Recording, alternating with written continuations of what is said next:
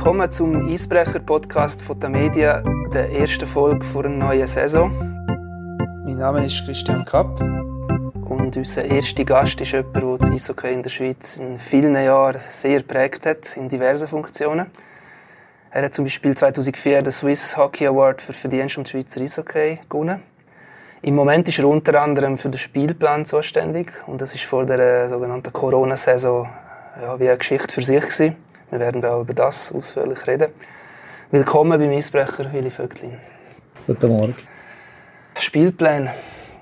Du bist schon ein Weile zuständig für das. Kannst du dich noch erinnern an deinen ersten Spielplan, wie das abgegangen ist, den du erstellt hast für die Nation? Ja, das kann mich noch erinnern. Ich bin jetzt nicht mehr sicher, ob ich schon mit 28 Runden angefangen habe oder mit 36. Ich glaube, es waren 36. Also gehen wir nicht weiter zurück, also wo wir noch 36 Runden gespielt haben. Wann war das? Gewesen? Das war, etwa, ich habe es übernommen, am 94, 95 in dieser Saison. Und dann haben wir, wie gesagt, erst 36 Runden gespielt und äh, dann sind nur, am Anfang sind nur 10 Mannschaften gewesen. Oder weiter vorher sogar noch 8. Aber mit 10 Mannschaften habe ich angefangen. Es war noch nicht so komplex damals wie heute. Ja. Nein, Sperrdaten hat man praktisch nicht gekannt. Man hat nicht gewusst, was Sperrdaten sind. Man hat eigentlich praktisch keine Sperrdaten gehabt. Also man hat jede Runde hat man mit Vollbestand von der Mannschaft gespielt. Und, äh, aber wenn ich, heute, wenn ich Kommunikationsmittel anschaue von damals und heute, sind das natürlich Wahnsinnswelten. Da haben wir noch das Zeug hin und her gefaxt. Und äh, das wäre heute alles unvorstellbar. Kannst du uns ein bisschen grundsätzlich durch den Prozess führen? Wann fängt das schon an? Das fängt wahrscheinlich viel früher an, als die Leute meinen. Das ist ja so. Und es ist jetzt ganz spannend. Es ist der richtige Zeitpunkt noch, wenn wir schon für die nächste Saison denken. Aber ich glaube, jetzt erst zurück in die Corona-Saison. Der Spielplan der entsteht immer am August im Vorjahr. Fangen wir an. Und dann können die Club ihre Sperrdaten eingeben. Mittlerweile sind das, wir haben ja 300 Matches im Moment. Also hier haben wir 312, weil wir noch die zwei Solidaritätsspielrunden haben. Und von diesen 300 Matches, bleibe jetzt bei 300 Mal, sind rund jedes Jahr 75 Sperrdaten. Das heisst, bei jedem vierten Match kann nicht gespielt werden, wenn er sollte gespielt werden. Sperrdaten heisst, das Hallenstadion ist besetzt, das Beispiel.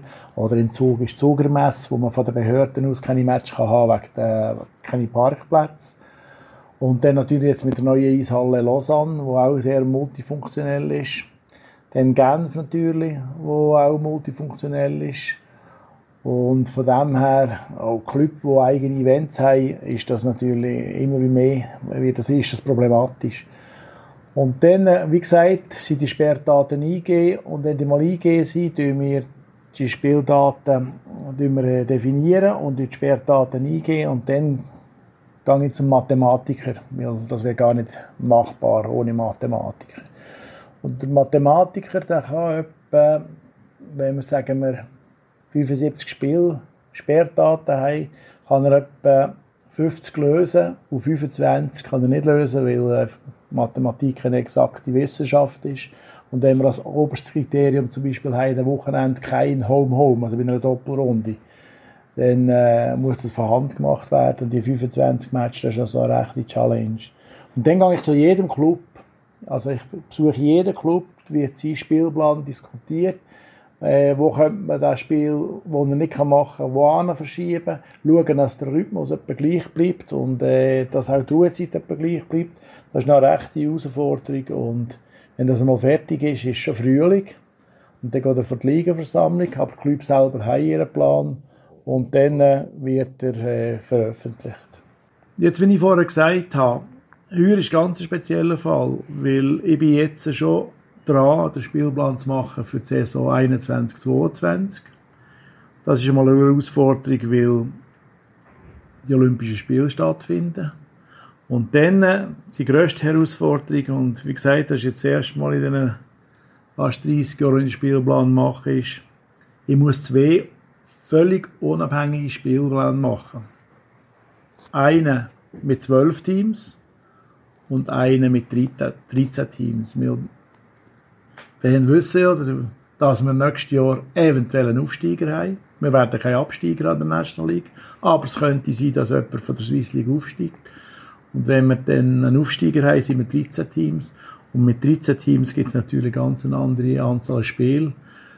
Und auch Club haben beschlossen, dass wir mehr werden spielen. Also es wird nächstes Jahr entweder bei 12 Spielen 52 Matches und 52 Runden sein. Aber hingegen, wir 13 Teams sind, hat immer ein Spiel frei. Und dann müssen wir noch ein paar Kunstgriff machen, kommen bis auf 58 Runden, aber nicht 58 Spiele, sondern nur äh, auch 52 Spiele. Und das wäre auch das Ende von den Regionalgruppen, nehme ich weil die kannst ja mit 13 Teams ja nicht mehr Nein, das, das wäre nicht das Ende von diesen Gruppen. Es gibt eben einen gewissen Kunstgriff, den man muss machen muss, sonst kommt man nicht. Weil das ist ganz klar, die Club wollen alle, alle zwölf Club, oder dann, wenn es 13 sind, die wollen mehr spielen. Wir spielen, muss das immer wieder sagen, ich reg mich auf, wenn am Ende Saison steht, äh, 50 Spiele sind sechs zu viel. Dann denke ich, ja, wir geben doch euch ein Abonnement irgendjemand anderem, der noch nie in einem Match war, wieder das Plakat. Weil ich muss eins ganz klar, wir spielen von der A-Gruppe in der Weltmeisterschaft spielen wir immer noch am wenigsten Meisterschaftsspiel von allen Nationen. Also wenn wir das erhöhen auf 52 plus minus, dann sind wir etwa in dem, wo die grossen Nationen äh, auch etwa haben an Anzahl von Spielen. Außer natürlich NHL, die gehen natürlich noch weiter. Was sicher auch speziell war in der jetzigen Saison, du hast ja auch müssen mit diversen Startdaten rechnen. Es ist ja nicht immer klar, dass wir jetzt im Oktober anfangen. Man hat ja davon geredet, es könnte im November oder sogar im Dezember einen Start geben. Und ich nehme an, das hätte den Spielplan ja dann auch verändert. Ja, das ist es. Aber wie ich vorher gesagt habe, ich habe den Spielplan letztes Jahr schon gemacht. Der war im Oktober fertig. Gewesen. Und habe noch nicht gewusst, wir haben nicht gewusst, was... Mit Start September? Mit Start September. Wir haben nicht gewusst, was Corona ist. Ja, wenn ich heute zurückdenke, kann man sich das gar nicht vorstellen. Was wir einfach haben, äh, gesehen wo die ganze Corona-Geschichte gekommen ist und wir das geplant haben, dass der Bundesrat gesagt hat, keine Grossveranstaltungen mehr bis am 31. August. Dann sind die Richtdaten gekommen, im Mai 1, im Juni 1, wo wir immer in der Hoffnung hatten, wir wissen jetzt mehr, wir haben nie mehr gewusst. Also wir haben warten bis am 2. September, wo der Bundesrat entschieden hat, was wir machen, haben aber natürlich Eventualitäten ausgearbeitet. Ich habe Eventualitäten ausgearbeitet, was ist, wenn wir am 1. Oktober anfangen, 1. November, 1. Dezember und sogar 1. Januar. Und mittlerweile ist auch die Weltmeisterschaft im 21. ein bisschen rück, äh, verschoben, nach hinten verschoben worden. Das hat uns massiv geholfen. Was natürlich jetzt noch ist, die Sperrdaten, die ändern ja meistens nicht von der Club. Das heisst also, ich habe noch bei der Eventualität auch geschaut, dass wir es relativ einfach machen können und mit die Leute sein. Und die Match, im Moment sind so eins, sind sechs Runden, dass wir die sechs Runden einfach eins zu eins rauspicken und das Ende tun. Wenn wir jetzt am 1. Oktober anfangen. Und dann Playoff hinterher verschieben. Und das ist eigentlich gut gelungen. Wir haben natürlich erst mit den Club müssen schauen, haben die Sperrdaten oder haben die keine Sperrdaten. Was jetzt auch noch passiert ist, mittlerweile haben natürlich die Club viel, viel weniger Sperrdaten gehabt. Dann haben wir wieder ein Match können zurückversetzen, also an Hallenstadien gar keine Events gehabt. Und äh, jetzt zum Beispiel die Zugermesse ist abgesagt worden, was ganz wichtig ist, die Universade, wo Zugsperrdaten geht im Januar, die ist abgesagt worden. Dann haben wir ein Match, wo man eigentlich am Anfang schon müssen verschieben, die haben wir wieder zurück verschoben ins Originaldatum und das hat uns auch geholfen. Zugleich auch äh, die Absage von der Champions League Vorrunde, also, also von der Gruppenspiel und dann auch von der Absage von der äh, Oktober, äh, von den zwei Oktober-Spielen sind abgesagt worden. Das hat auch wieder eine Möglichkeit gegeben, ein Match, wo man nicht gewusst hat, wo unterbringen, wieder zurück verschieben. Das hat uns wieder geholfen. Aber es war natürlich ein riesen Mehraufwand. Gewesen. Also es jetzt können gut widerlegen für die, die sagen, der Willi Vögtin drückt einfach einen Knopf und dann haben wir einen Spielplan. Das, so einfach geht das nicht. Ja, das wäre schön. Oder auch, vielleicht auch Verständnis, was ich, es ist ja relativ einfach, Mailadressen herauszufinden. Das ist eigentlich verrückt, was ich für Mail bekomme. Dann komme ich eine Mail über, ich bin äh, zum Beispiel, ich bin Koch und sollte meine Wintersaison planen, können Sie mir sagen, nur dann und dann da wo ein Spiel hat. Das kann ich, das, das machen wir natürlich nicht, aber ich hoffe natürlich auch auf Verständnis von der Club. Und ich bin eigentlich froh, dass ich mich gewehrt habe, einen Plan rauszugeben, der einfach äh, wo völlig, profes äh, völlig äh, provisorisch war, oder? Wir ja nicht gewusst haben, was, äh, wir können wir anfangen. Und jetzt ist ein Plan das und der Plan stimmt, plus minus. Und äh, nicht zehn Pläne und jeder, keiner weiß mehr, was gültig ist. Du hast es erwähnt, Doppelrunde hat man nie zwei Heimspiele. Hätte nicht amigs geholfen, wenn ihr ein bisschen das AHL-Modell auch hätten, dass zum Beispiel in einer Doppelrunde der gleiche Gegner zweimal dort spielt? Genf spielt es Davos, Freitag, Samstag und das ist dann erledigt für die Saison. So Überlegungen gibt es nie. Nein, das ist ja klar. Man muss ja noch klar festhalten, eigentlich gebe ich uns Club die Leitplanken vor. Und Club weiß das nicht. Weil natürlich im Vergleich zur AHL, wenn sie teilweise sieben, acht Stunden im Bus hocken, hockt bei uns, äh, was sagen wir die weiteste Reise wird wahrscheinlich Genf Davos sein, Genf Lugano. Darum habe ich das Beispiel genommen, ja. Und äh, von dem her, äh, beim Nachwuchs mache ich das auch, aber teilweise wird selbst beim Nachwuchs wieder gesagt, ja nein, wir wollen nicht, wir gehen noch wieder heim und wollen noch daheim, also weil eins auswärts, eins daheim. Aber beim Nachwuchs machen wir das einmal, aber in der National League ist das eigentlich kein Thema bis heute. Ich habe das schon ein paar Mal vorgebracht. Du hast schon oft versprochen, zwei Wochen Ferien Hawaii für einen besseren Spielplan.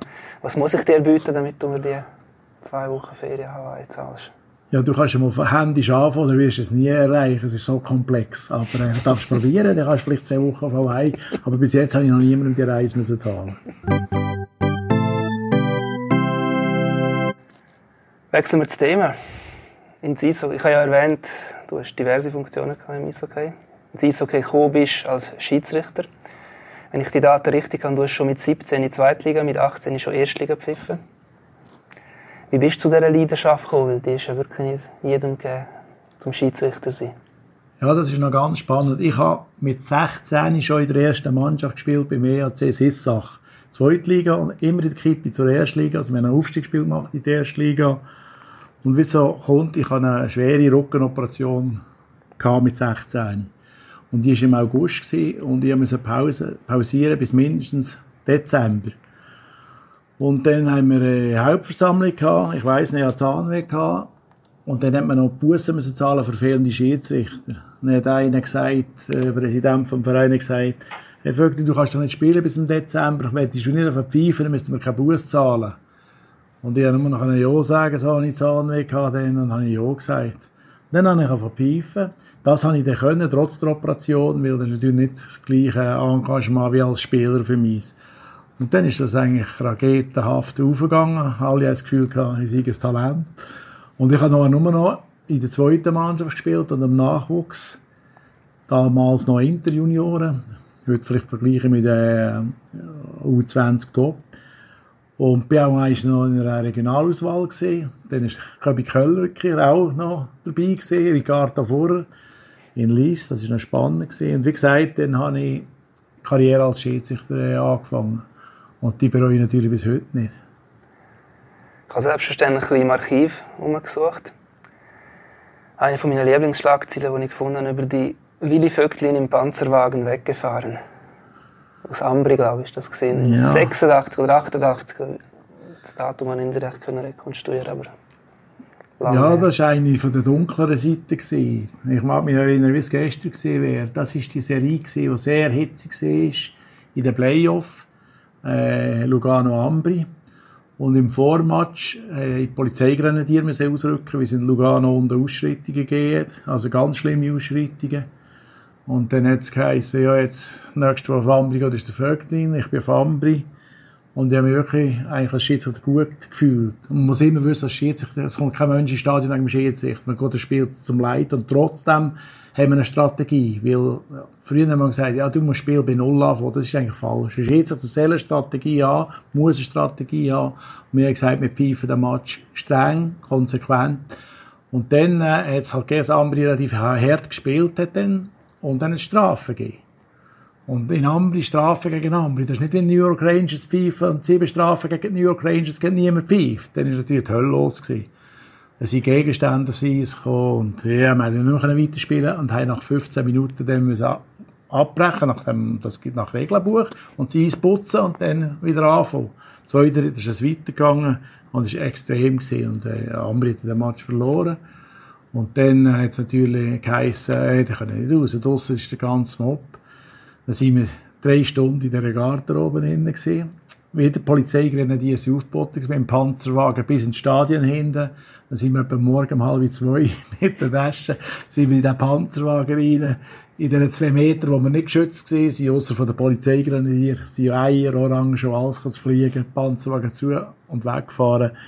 Äh, ja, heute muss ich lachen darüber. Aber es war eine ganz schlimme, ganz schlimme Situation gewesen. Und ich habe das Gefühl, ich habe eine anständige Leistung gebracht. Aber wie gesagt, die Fosi sind dort recht erhitzt gewesen. Und natürlich Lugano gegen Ambri, das ist halt einfach das klassische Derby in der Schweiz. Und das kann man gar nicht beschreiben, wenn man das nicht selber so nah erlebt. Aber das ist schon eine von der dunkleren Seiten gewesen.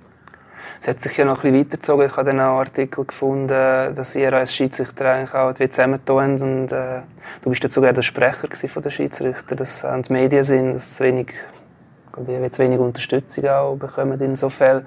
Was dort wiederum ein Röme Fasel, dort mal noch Präsident für, äh, der Schweizerliga, nicht so gepasst hat. Kannst du dich an die Zeit noch erinnern? Ja, da bist du aber ganz tief ins Archiv gegangen. Ja, ich war ein bisschen der Sprecher von den Schiedsrichter. Da war bei einem anderen Schiedsrichter, ist leider wieder. Das ist in basiert, was ihm das Auto auf die Seite gekehrt hat. Und dann haben wir Schiedsrichter gesagt, jetzt gehen wir nicht mehr, weil wir sind nicht geschützt unten. Und dann hat das, wir mit Streik gedroht. Und dann weiss ich noch, der, der Ivo Eusebio, der noch ein Präsident war, wir haben ein Meeting in der Apperswil, am neutralen Ort und haben dann unsere Bedingungen und unsere Forderungen gestellt, dass wir einem neutralen Ort abgeholt werden, nicht mehr mit unseren Autos müssen vor die Eisbahn fahren und dem ist dann äh, Stadt geworden und seitdem ist das so und jetzt ist es Ruhe und es ist eigentlich wunderschön in der Valascha. Wo leider, so. wo, ja, wo leider jetzt heuer das letzte Mal, äh, äh, äh, wo man kann das letzte Mal geniessen Du hast auch internationale Erfahrungen en masse gesammelt. Du bist, glaube der letzte Schiedsrichter der ohne Helm pfiffen hat. Und zwar auf ziemlich prominenter Bühne. Das ist so. Ich bin an der AWM in Stockholm. Der letzte Schiedsrichter gesehen, Schweizer Schiedsrichter, also der letzte Schiedsrichter, der ohne Helm pfiffen. Das war im 89 gesehen. Und im 90 ist die Helmpflicht eingeführt worden. Und ich bin dann wieder der Erste der mit einem Helm pfiffen hat unvorstellbar heute eigentlich, oder? Ohne ja, Helm. ist unvorstellbar. Es gibt ja noch parallel zu spielen. Der Trainer von Lausanne, Greg McTavish, ist der letzte NHL-Spieler der in der Saison 96, 97 in, bei den St. Louis Blues ohne Helm gespielt hat. Und das Gleiche habe ich als Schiedsrichter in der Schweiz. Ich bin der letzte ohne Helm. Und äh, dann noch schöne schwarze Haare gehabt. Jetzt sind sie halt ein bisschen grauer geworden. wenn wir die noch präsentieren Aber wie gesagt, heute unvorstellbar ohne Helm. Du hast in dem Fall auch in Calgary ohne Helm pfiffen. Das ist richtig. Die Olympischen Spiele 88 waren auch noch ohne Helm. Gewesen. Und äh, ja, wie gesagt, heute kann man sich das gar nicht vorstellen, weil das Spiel ist so schnell geworden. Und wie gesagt, wenn man zu Boden geht oder, oder irgendwie umgeht oder einen Zusammenstoß hat, dann äh, sind natürlich die Folgen fatal. Du hast mir mal erzählt, indirekt ganz früher sind wir als Schiedsrichter auch zuständig für quasi die Scorerliste, also Rapportieren von Goal und Assist. Ja, das ist ganz spannend. Wenn ich das einmal erzähle, der heutige Schiedsrichter, die glauben die mir das gar nicht, aber es ist schon so gesehen. Wenn man heute eine Telefonkabine sucht, findet man keine mehr. Es gibt ja, nicht, es gibt ja keine mehr. Also ich habe schon lange keine mehr gesehen, wie alle das Handy haben. Zu unseren Zeiten haben wir äh, das sind ja noch Zeiten gesehen, wo zum Beispiel im Bündnerland alle drei, Chur, Arosa und Davos National sind. Dann haben wir nach dem Match müssen, bis Mitternacht ist der Ort gesehen, haben wir eine Telefonkabine aufsuchen. Wie gesagt, es hat noch keine Handy gegeben, muss ich das vorstellen. Dann sind wir einmal abgefahren, haben geschaut, wo ist eine Telefonkabine. Dann haben wir eine Telefonkabine, dann haben wir halten. Dann ist der Head ausgestiegen. Und dann habe ich mir selber, wie gesagt, das Matchblatt nehmen und dann habe ich eine Nummer wählen, die war vorgegeben. Dann habe ich dann Matchblatt, nehmen wir ein Beispiel, äh, Davos gegen Kloten. Dann habe ich sagen, siebte Minute, Davos 1 zu 0, Torschütznummer so und so, Assistnummer so und so. Äh, zehnte Minute, 2 zu 0, Torschütz so und so. 14. Minute Kloten, erstes Tor, Das ist unvorstellbar. Das ist noch zu der Sportinformation gegangen und von dem her hat man dann auch, das für Zeitungen gesehen, ja, Sonntagszeitungen hat es dann auch noch nicht gegeben, aber auch für Zeitungen gesehen und für die Medien, vor allem für das Fernsehen. Aber äh, ich muss manchmal lachen, es ist äh, heute unvorstellbar. Scorepunkt ist gerade ein gutes Stichwort.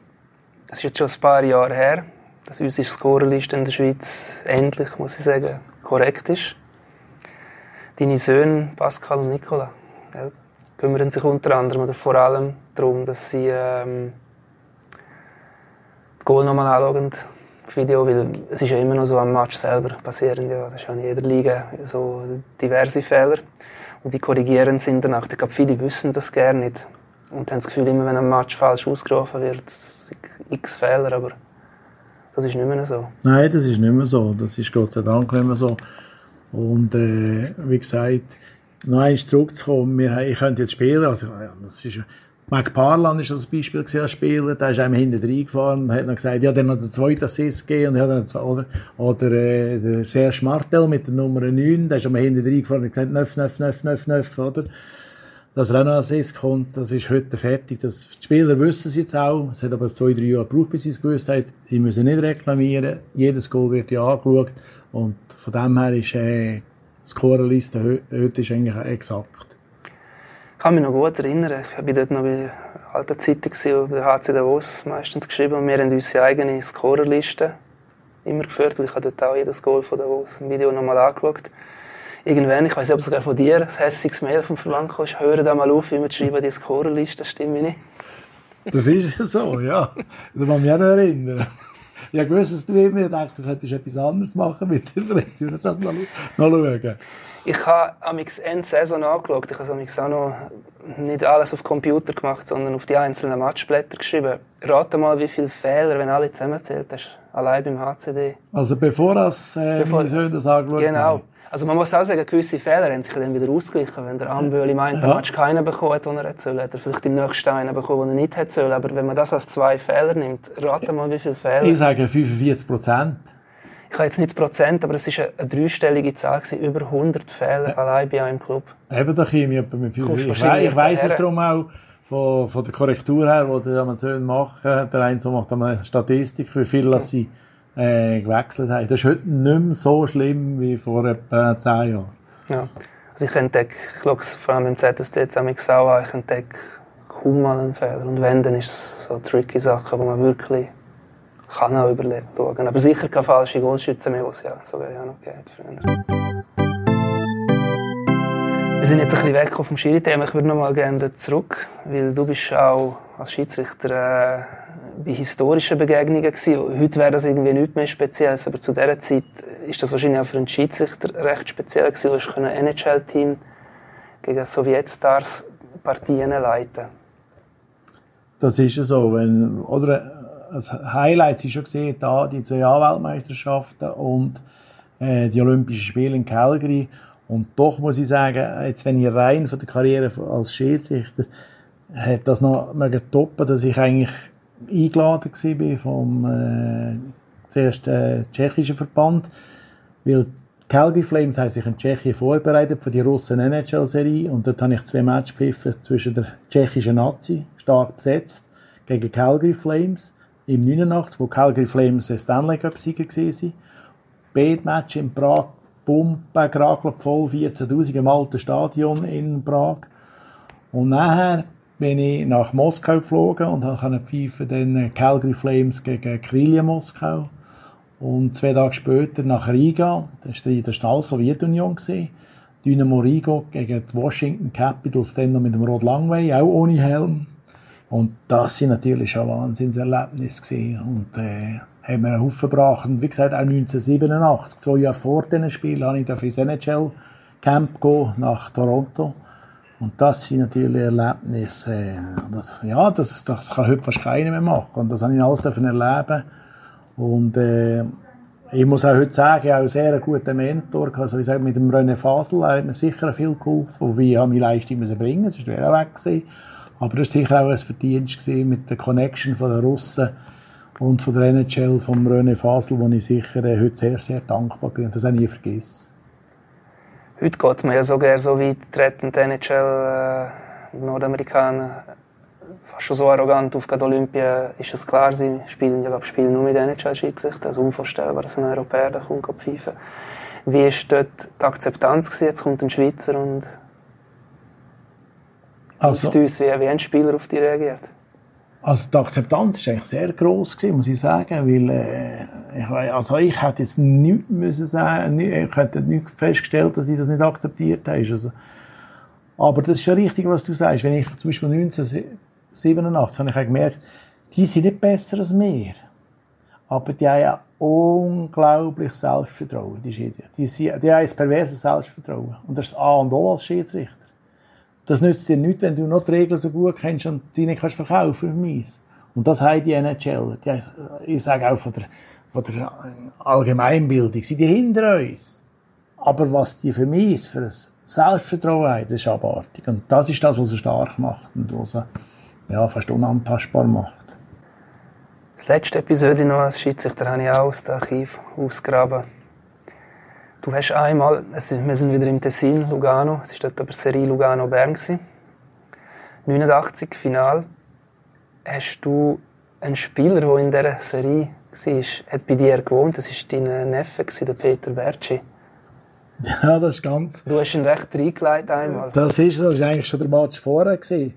Da ich ja in Bern gewohnt habe, habe ich Bern nicht pfiffen. Das ist auch etwas, was ich im 87 gelernt habe, die haben nicht verstanden, die haben mir gesagt, was seid ihr für Schweizer, die den Land nicht mal traut. Also wenn dort einer in Toronto gelebt hat, hat er auch Toronto gepfiffen. Aber ist klar, Toronto ist natürlich 20 Mal grösser als Bern.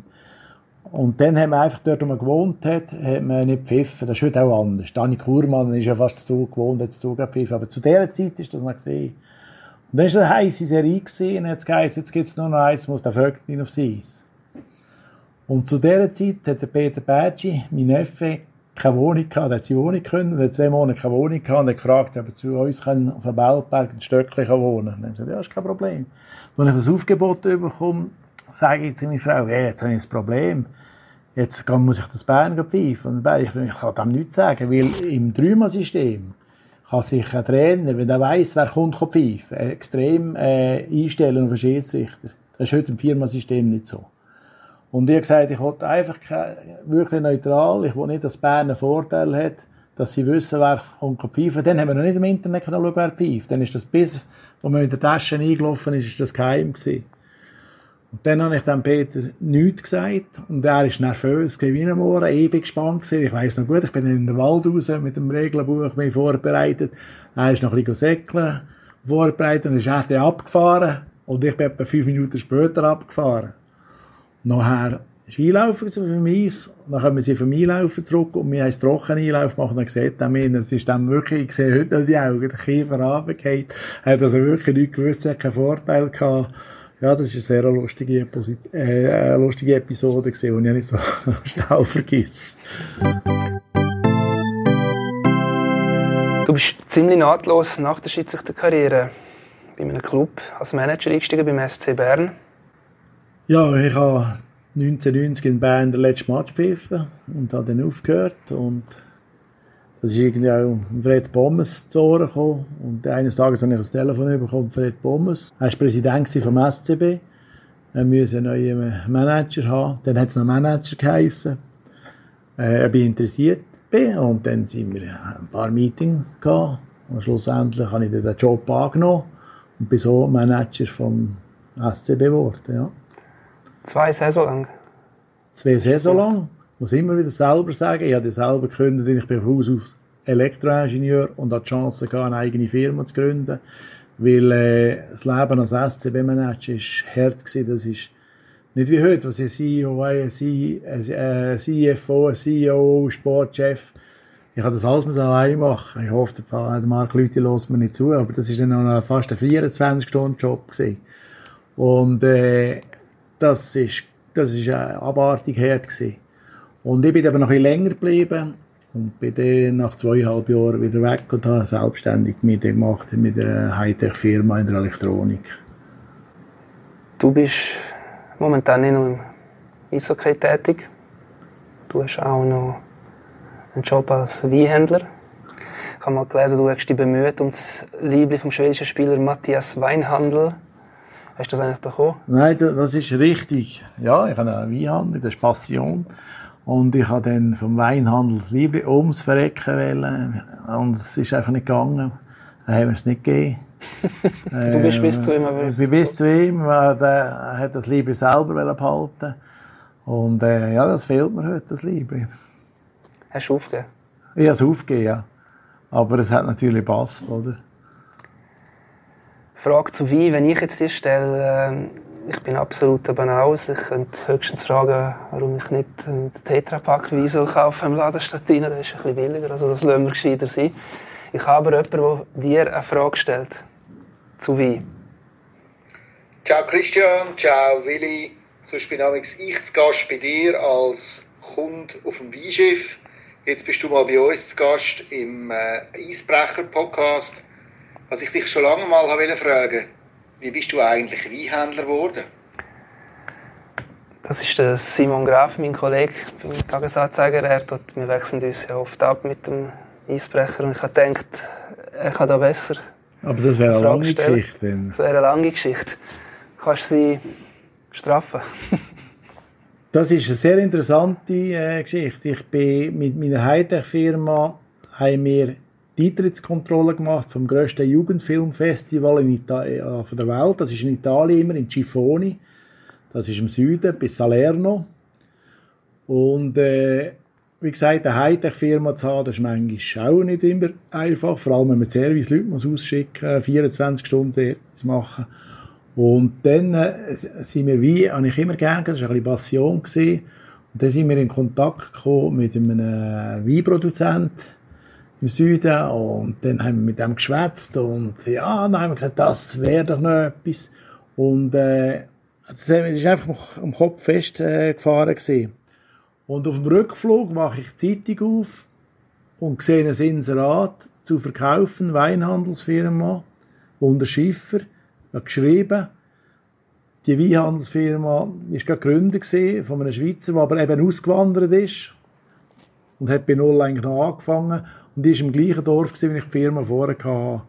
Und so habe ich noch meine Hightech-Firma verkaufen an äh, Kudelski, der heute auch Besitzer von der Skidate ist, der viel Zutrittskontrolle von der Stadien macht.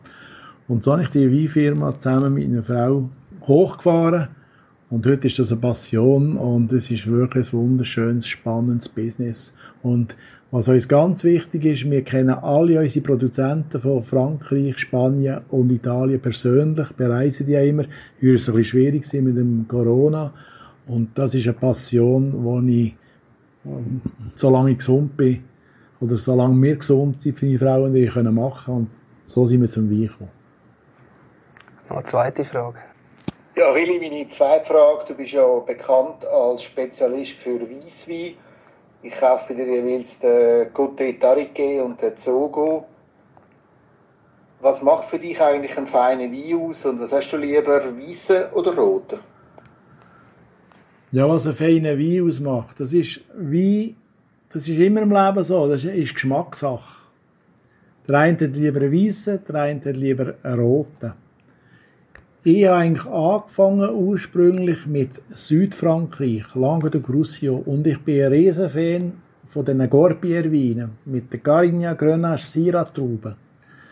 Leider ist im Moment, also, oder schon seit Jahren, der Konsument in der Schweiz irgendwie einfach fokussiert auf Spanien und Italien und kennt eigentlich Südfrankreich gar nicht so. Ich habe auch umgeschwenkt. Ich habe gerne Italiener, ich habe gerne Spanier, aber die grosse Liebe ist ein schöner roter aus dem Gorbier oder aus dem Minervois oder aus dem Lacklap. Die machen natürlich wunderschöne Weine und das, ist eigentlich, das ist eigentlich die Leidenschaft auch von kleinen Winzern, die wir alle persönlich kennen. Besten Dank für deine Antworten, Willi. Und äh, ja, jetzt könnt ihr euch ja wieder ähm, Eishockey zuwenden. Viel Spaß noch. Was machen wir? Nach deiner kurzen Karriere beim SCB bist du ziemlich bald in der Liga angekommen, im Verband. Ja, als ich dann äh, beim SCB weg bin, habe ich, wie es dann beim SCB der Pommes war, habe ich gerade ein Telefon bekommen von Ivo Eusebio, der dann äh, Nationalliga-Präsident war. Äh, er wollte mich gerne ins Komitee haben. Ich bin dann ins Komitee gewählt worden und bis dann eigentlich immer im Hockey. Und wie gesagt, ich habe noch den ganzen Spielbetrieb übernommen. Das war dann alles noch Ehrenamt. Gewesen. Und wir haben vielleicht vier, fünf Sitzungen im Jahr. Aber das war ein Ehrenamt. Gewesen. Und so bin ich nachher wieder in, also in die Verbandstätigkeit reingerutscht, wo ich eigentlich bis heute tätig bin. Natürlich ein bisschen in einer anderen Form auch, viel ausgeweitet und viel umfangreicher. Die alten Ligaversammlungen, die haben Sie so ein bisschen in sich gehabt. Ja, das ist natürlich auch ganz, ganz spannend. Also man muss sich das vorstellen, früher waren alle Ligaversammlungen noch im, äh, dann noch PTT, das ist noch im PTT-Gebäude hier, der Schönburg zu Bern. Das wissen wahrscheinlich nicht einmal alle Zuhörer, was PTT ist. Genau, wahrscheinlich. Das ist die alte Bezeichnung. Für was ist es genau gestanden? Poststelle von Telegraph. Ja, genau. Und dann sind von der Club eigentlich noch Präsidenten an den Ligaversammlungen gesehen. Und wie gesagt, vom SCB bin ich gesehen, weil wir dann schon eben den Manager hatten. Der SCB war eigentlich der erste Club der so eine Geschäftsführung eingeführt hat, auf dem Basisvollamt. Und da hat es teilweise Ligaversammlungen gegeben. Das ist natürlich, da, das kann man sich gar nicht vorstellen. Da hat man etwas entschieden. Zum Beispiel 12 zu 0. Dann hat es um 10 Uhr Pause gegeben. Haben wir im Kaffeehaus diskutiert. Und plötzlich haben sie gemerkt, dass wir irgendwie ein Seich abgestimmt auf Deutsch gesagt. Und ist rein, er hat die Hand aufgestreckt, Rückkommensantrag. Dann ist die Abstimmung wiederholt worden, ist gerade 12 zu 0 in die andere Richtung gegangen. Das ist nicht nur eines, das ist mehrmals vorgekommen. Das wäre heute unvorstellbar. Ich habe jetzt über 100 Ligaversammlungen und wenn ich denke heute, die Ligaversammlung heute sind wie ein Kindergeburtstag. Früher, dass ich Diskussionen gesehen und Anfeindungen. Und heute ist das sehr gut vorbereitet A, B, gut strukturiert. Und wie gesagt, auch Clubvertreter sind vorbereitet. Und da geht eigentlich alles fast wie am Schnürli immer. Also es gibt äh, nie grosse Diskussionen, wie es das früher gegeben hat. Aber das ist immer noch, äh, das ist immer noch heiße Wortgefecht gewesen. Das ist, das vergisst man natürlich auch nicht so schnell. Du hast mal 1998 einer Arbeitsgruppe angehört, wo man diskutiert hat, die Schweizer Meisterschaft und die deutsche DL zusammenzuführen. Ja, das, das, ist nicht ganz richtig mit dem Zusammenführen. Man hat einfach mal eine gemeinsame Meisterschaft machen, weil viele Clubvertreter gesagt haben, ja, immer gegen die gleichen spielen. Dann haben wir das sogenannte Gipfeltreffen gehabt, auf dem Schildhorn oben mit der DL zusammen. Und dann äh, man wählen eigentlich, dass man fast wie eine NHL macht mit dem Unbalanced Schedule, dass man innerhalb der Schweizer vielleicht äh, sagen wir mal, viermal gegeneinander spielt und die Deutschen viermal und einfach übers Kreuz je eines das Hin- und das Rückspiel gegen die andere Nation. Die Problematik ist aber, dass die Deutschen damals 14 oder 16 Mannschaften waren, das wüsste ich jetzt nicht mehr genau, und wir sind 10 oder zwölf Mannschaften gewesen, wüsste jetzt auch nicht mehr ganz genau. Also dann hat das schon dort eine grosse Anpassung gebraucht in jedem Land. Und äh, das ist eigentlich der Hauptfaktor gewesen, dass das nicht stand ist. Und äh, die Budgets sind natürlich viel kleiner gewesen, wegen die ganzen Reisekosten, die das dann, äh, wo dann das mit sich gebracht hätte. Und ist dann einfach wieder ein bisschen versandet, oder es ist versandet, oder? Kennst du Phil Pritchard? Das sagt mir jetzt gerade nichts. Den Herr hat man gestern Nacht wieder einmal im Fernsehen gesehen. Wenn man der NHL-Final, gestern ist ja Tampa, in der Nacht auf heute ist Tampa NHL-Champion geworden und Phil Pritchard ist der, der mit den weißen Händchen kommt, seit Ewigkeiten den Pokal auf die Eis bringt. Das weiß ich, aber dass jetzt wieder geheißen hat, weiß ich, weiss ich nicht. Aber ich habe das natürlich nicht bei ihm abgeschaut, sondern Das wäre meine Frage gewesen. Das habe ich natürlich nicht bei ihm, weil ich einfach gesagt das ist so eine, das ist so eine Ehrfurcht vor dem Pokal. Da muss man, die Ehrfurcht muss man haben. Und dann habe ich gesagt, das gehört dazu, dass man weisse Händchen anschaut. Ich habe es eigentlich mehr bei den Tambourmajoren, die bei den Musikgesellschaften oder Fahnenschwinger von dort an abgeschaut haben, einfach die Wertschätzung gegenüber solchen Köbel. Also das wird nicht von der NHL abgeschaut. Damit haben wir jetzt auch gesagt, du, für viele bist du auch bekannt als der Pokalpapst oder wie auch immer das man will nennen. Also das heißt, du bist zuständig während dem Playoff-Final für äh, den Pokal, aber auch die Medaille. Das ist richtig so, gell? Das ist so, ja. Ist nicht im Gegensatz zum Phil Pritchard, der den Pokal mehr oder weniger immer bei sich hat, der ist ja auch noch Hockey Hall of Fame glaube ich, angestellt. Also er ist quasi zwölf Monate verantwortlich für den Pokal. Also das trifft bei dir jetzt aber nicht so. Nur während der Playoff ist er immer bei mir der Pokal. Mit dem Pokal ist schon allerlei passiert. Ich habe auch mehrere Schlagzeilen rausgesucht. Der lustigste, den ich gefunden habe, war 1999. Wieder Ambri Lugano, Final einmal.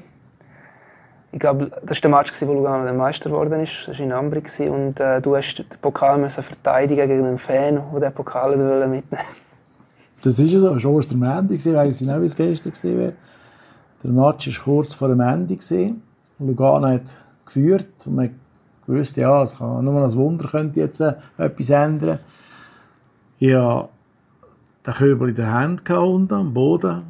Plötzlich kommt der Zuschauer über die Estrade über, geschäumt und reißt mit dem Pokal aus der Hand. Das war also die Fose von Ambri, die natürlich das nicht verkraftet hat, dass Lugano genau in Ambri oben den Köbel holt und hat also durchgestartet und ist über die Tribüne, Tribüne runtergegumpelt. Man hat mir den Köbel aus der Hand gerissen, aber die Sicherheitskräfte haben ihn dann verwendet und mir den Pokal wieder zurückgegeben. Aber das war ein ganz spezieller Moment. Gewesen. Hätten wir einen Ersatz gehabt für Fall der Fälle, jetzt der Abwehr? Nein, hatten wir nicht. Das war ja ein Duplikat. Gewesen. Das war noch der Blau, der sogenannte Schirmständer, wie die Fans gesagt haben. Aber das Original hat noch nicht Menge gesehen von dem. Das Original ist dickes Kristallglas der fast 2 cm dick war. Das hat man eigentlich nie gesehen, das hat man nie mitgenommen. Das, was mir gezeigt hat, ist eigentlich der Kunststoffköbel der relativ günstig war. Ich glaube, der bei 7000 Franken kostet, im Gegensatz zum Original, wo über 30.000 gekostet hat. Was die Spieler oder Betreuer teilweise mit dem Pokal gemacht haben, das hast du dann weniger lustig gefunden. Der Andi Näser bei Lugano hat 2006 den Pokal in die Clubfarbe umgesprayt. Bei Davos hat der Dino Wieser äh, Pokal als, als Bierbüchsenkübel missbraucht und so viel die Bierbüchse reingedruckt, bis er in der Mitte gespalten war. Unvergessen der Paul Berry, der einfach den Pokal fallen lässt und live im Fernsehen ein Stück bricht. Du hast ein paar Mal kämpfen müssen mit dem Club wegen. Also in dem von Lugano noch, das weiss ich, unser Liebfreund Kurt Locherselig hat dann, also der hat ganz schwere Krisen bekommen, wo der den Köbel gesehen hat, in der Clubfarbe auf Lugano gestrichen. Das ist, hat ihn auf Palma gebracht, das vergesse ich nie mehr. Da ist er schnell wieder umgestrichen gewesen. Und sogar in Davos hört man noch andere Geschichten, dass sogar die Polizei mal, glaube ich, im HCD telefoniert, dass sie den HCD gefahren und gesagt, sie, den Köbel haben sie aus dem Landwasser rausgefischt. Also, das will mir eben bis heute niemand bestätigen, aber Insider, die dabei waren, die, die, das, die, die, das nicht verneinen. Also ganz wüste Geschichte. Und natürlich auch von Paul Berry, das weiss ich noch, wie es gestern war. Ich hatte auch einen Videowürfel im Hallenstadion. Sehe ich den Videowürfel, wenn man noch sieht, was das Fernsehen dreht, plötzlich geht der Köbel, muss ich auf den Videowürfel anschauen, wie der Köbel äh, kaputt geht. Ja, das war noch ein rechter Schock. Ein weiteres Mal, ich glaube, die Polizei müssen eingeschaltet werden, wo der von Paul Berry, der Kehlani-Pokal, ist ein Stückchen im Hallenstadion geblieben, ein recht grosses. Und jemand, der das gefunden hat, hat zu Ricardo am übernächsten Tag zum Verkauf angeboten. Ich weiß nicht, ist das vom Club aus wahrscheinlich gegangen, die Anzeige? Dass das, der das nicht hat dürfen verkaufen, logischerweise, und die Anzeige ja, ist auf Ricardo wieder weggenommen worden. Das ist ja so, aber wie gesagt, dem ist man noch nicht mehr nachgegangen und wer der Urheber war, dort, dort ist, das weiß ich nicht. Irgendein Fan. Wahrscheinlich. Wir haben ja erwähnt, du bist auch für die Medaille zuständig. Und es gibt ja die, das ungeschriebene Gesetz bei Sportlern generell, nicht nur im Eishockey. Du, du hast keinen Pokal anlangen, wenn du nicht gewonnen hast. Du langst keine Medaillen an, wenn du noch nicht gewonnen hast. Bei Teilen geht es sogar so weit, du schaust es nicht einmal an. Und der Bob Hartley, damals Trainer von der ZSC 1 2012, wo seine Mannschaft 3-1 hinten liegt gegen Bern. Nachher haben sie es ja noch gekehrt und 4-3 gewonnen. Aber dort, wo es 3-1 hinten sind, hat er gesagt, du hast Medaillen liegen lassen vor dem Spiel, wo sie rauskommen. Und das hat er dann als Motivation braucht für das Team. So, denen zeigen wir es jetzt, die wollen da jetzt schon feiern, bevor sie Meister sind. Ja, das ist eine gute Geschichte. Weil, äh, also ich schaue natürlich minutiös, dass der Köbel niemand sieht. Auch in dem Playoff-Final sieht er das Spiel erst, wenn er Eis ist, aber nur beide, dann sehen beide Mannschaft, aber das ist wie eine, so ein Aberglaube, ein Spiel, das den Köbel nicht sehen und auch nicht Medaille. Und Bob, Mar äh, der Bob Marley, der Bob Hartley, ja, das hat einen guten wie Bob Marley. Der Bob Hartley hat natürlich das clever gemacht.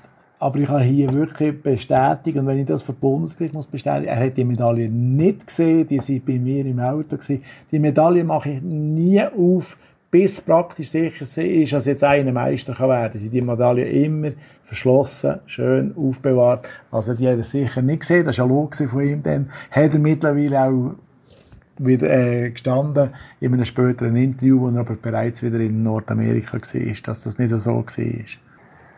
Wenn wir von Pokal reden, da gibt es nicht nur für die Schweizer Meister, sondern auch einen anderen Wettbewerb. Und dazu zeige ich dir jetzt schnell ein Bild. Du hast vorher den Marc Lüthi erwähnt. Wir kommen jetzt nochmal auf ihn zurück. Ja. Das ist das sogenannte Real Madrid Tweetbild von Marc Lüthi, CEO vom SCBM. Es zeigt eine Fotomontage, nicht einmal unbedingt eine gute, aber eine lustige, die dich zeigt bei der Cup-Auslosung, wie du Real Madrid zuhörst. ich denke, der müsste noch kommen. Das ist natürlich eine ganz, ganz dunkle Geschichte. Ganz dunkle Geschichte, die ich am liebsten vergessen, vergessen machen Wobei, heute muss ich auch lachen darüber. Aber also wir stellen schon mal fest, du hast nie Real Madrid aus dem Kübel gezogen. Das ist ja so. Ich habe nie Real Madrid aus dem Kübel gezogen. Aber ich habe eine Mannschaft rausgezogen, die schon ausgeschieden ist aus dem Cup. Ja, das, ist, das darf nicht passieren. Und das ist, äh, in der Hitze des Gefechts hat man einfach Fribourg-Gottero abgespitzt. Ich bin so sicher gewesen, die haben gewonnen. Aber eigentlich muss ich ja sagen, ist ja der Notar der dumm gewesen, oder? Der Notar ist neben dran geguckt, hat sein Höckchen gemacht.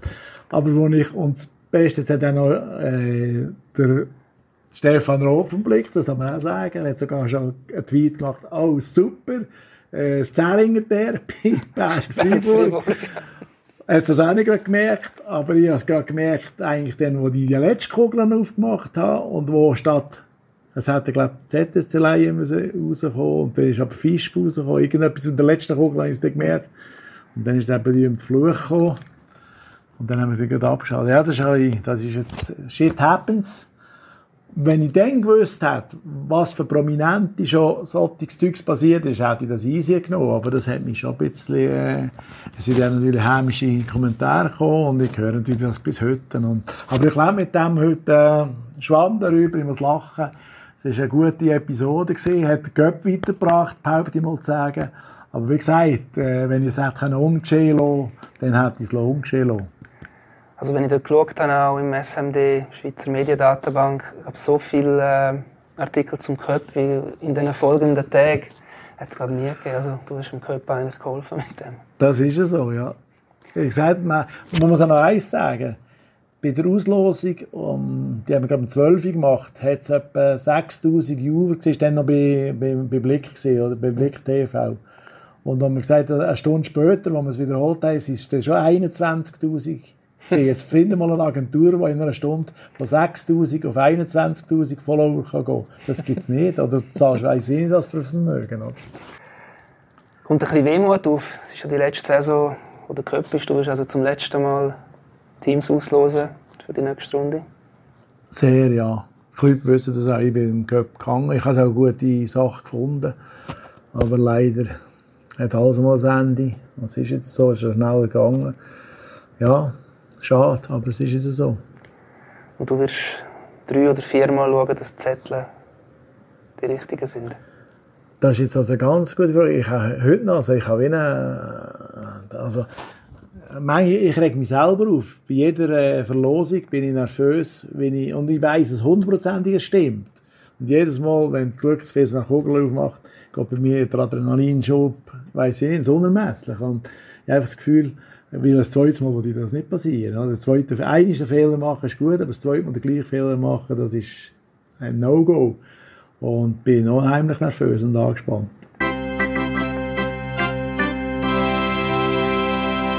Willi, herzlichen Dank. Hast du mitgemacht? Ist gerne geschehen. Im Eisbrecher. Das war sie, die erste Folge der neuen Saison. Mein Name ist Christian Kapp. Ich habe mich gefreut, habt ihr zugelassen und bis zum nächsten Mal.